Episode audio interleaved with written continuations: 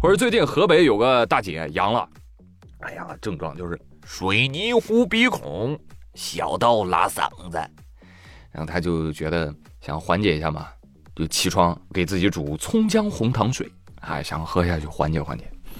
可是这个小锅在那咕噜咕噜咕噜咕噜咕噜煮着煮着，哎，就朝着奇怪的方向发展了。她是越煮越觉得对味儿，越闻越上头。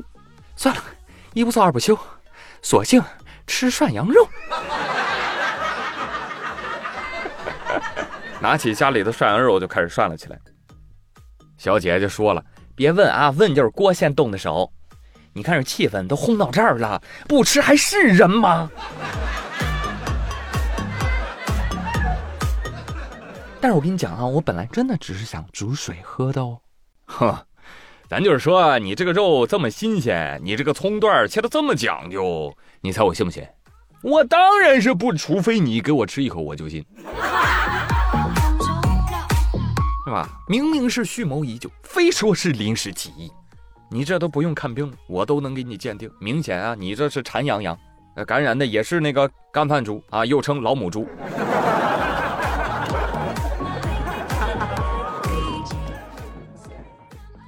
或者有的人阳了，胃口大增；有的人阳了，那是。痛哭流涕。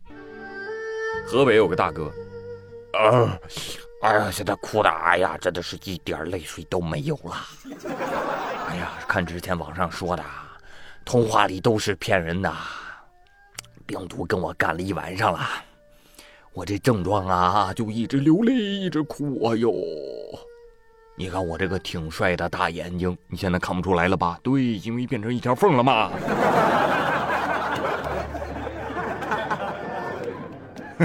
这怎么给你形容的啊？这大哥长得特别像悲伤蛙，实力 cos 了，这属于是哈。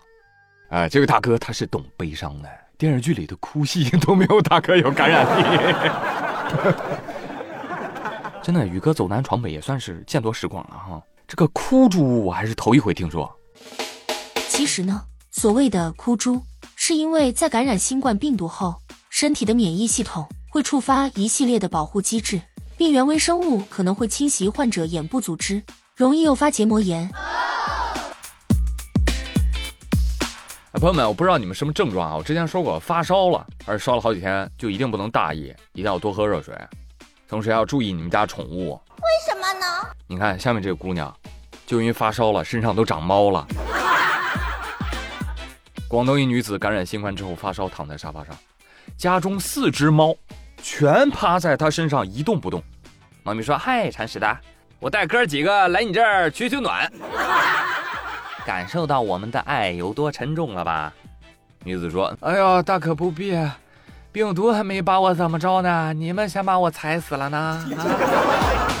我这气儿都喘不上来了，下去下去。”听闻上一个这么受猫咪欢迎的还是小太阳。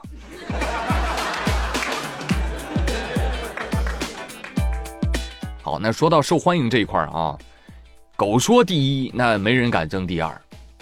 真的，朋友们，你就有没有发现啊？就是你还没有一条狗认识的人多。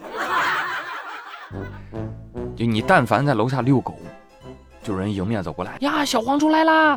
哟，这小黄越来越好看了。哎，是呀是呀，小黄真活泼呀。哎，你让小黄等等我们家的狗，我回家带狗出来跟小黄玩啊。有时候你要不带狗在小区里面溜达，就有人问你了：“今天怎么没带小黄出来玩呢？”旁边人问他：“小黄是谁呀？”啊，小黄就是他的狗。没人关心我是谁。啊，有的人家那狗啊，一到午饭就失踪，后来发现去哪儿了呢？就去楼下什么饭店呀、什么酒店呀，去跟人讨吃的去了。人家老板也会喂他，其乐融融，宛如一家。狗子的社交能力，那你真的服气呀！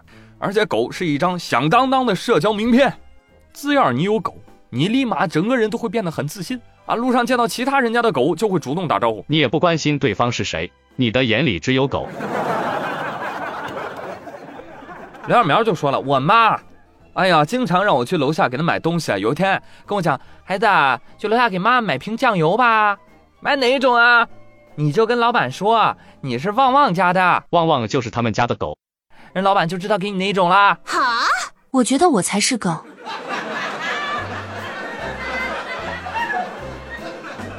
你说通过狗狗交到的朋友，你怎么跟人介绍？啊，说这是你狗友。狐朋狗友了，这就是啊。说着说着呢，你看社交天赋拉满的狗子又往家领朋友了。日前，吉林省舒兰市一户村民家的金毛上山的时候带回来一头狍子。哎，你真是个天才！那狍子谁也不跟，就跟着一条金毛。围观村民说：“这傻狍子喂它吃别的也不吃啊，就只能喂奶粉。”村支书表示：“这这村里也没养过狍子呀，也没人有经验。我们打算报派出所了，还有林业局电话也都打了。这事儿啊，我跟你说，这事儿啊，你得让金毛自个儿想办法。他带回来的，他负责呀，啊！你再看这可怜的小傻狍子，大概率就是跟母狍子走散了，遇到金毛当妈了。所以问题来了，金毛犯拐卖儿童罪，得判几年呢？终身监禁，啊，终身监禁。”村里的这个做法是对的，你要是想把它密下来，甚至想把它吃掉，那你真的就很危险了。话说以前东北呢，确实有这样的一句话：“棒打狍子，瓢舀鱼，野鸡飞到饭锅里。”哎，这就形容东北物产丰富啊。但是现在啊，傻狍子都给制成国家二级保护动物了，你要是真敢吃，法院就真敢判。哎，搞不好就得在狱里过年了。不管在哪，不论干死，只要咱们吃上一顿热乎的饺子，那就算是。跟下面这个大哥一样。话说江苏女主播小张的直播间啊，来了个大哥。哎呀，大哥一进来问东问西啊，嘘寒问暖，一看大暖男啊。后来小张一看，哎呀，大哥打赏起来特别的阔绰，人又挺好，就跟大哥私下加了微信，两人就熟了。小张就深信不疑，陷入爱的漩涡。直到大哥跟他借了二十九万，小张报警才发现。这大哥呀，原来是小弟，是某公司的保安，钱来钱慢，就通过诈骗七名主播赚得四十余万，然后骗来钱呢就挥霍。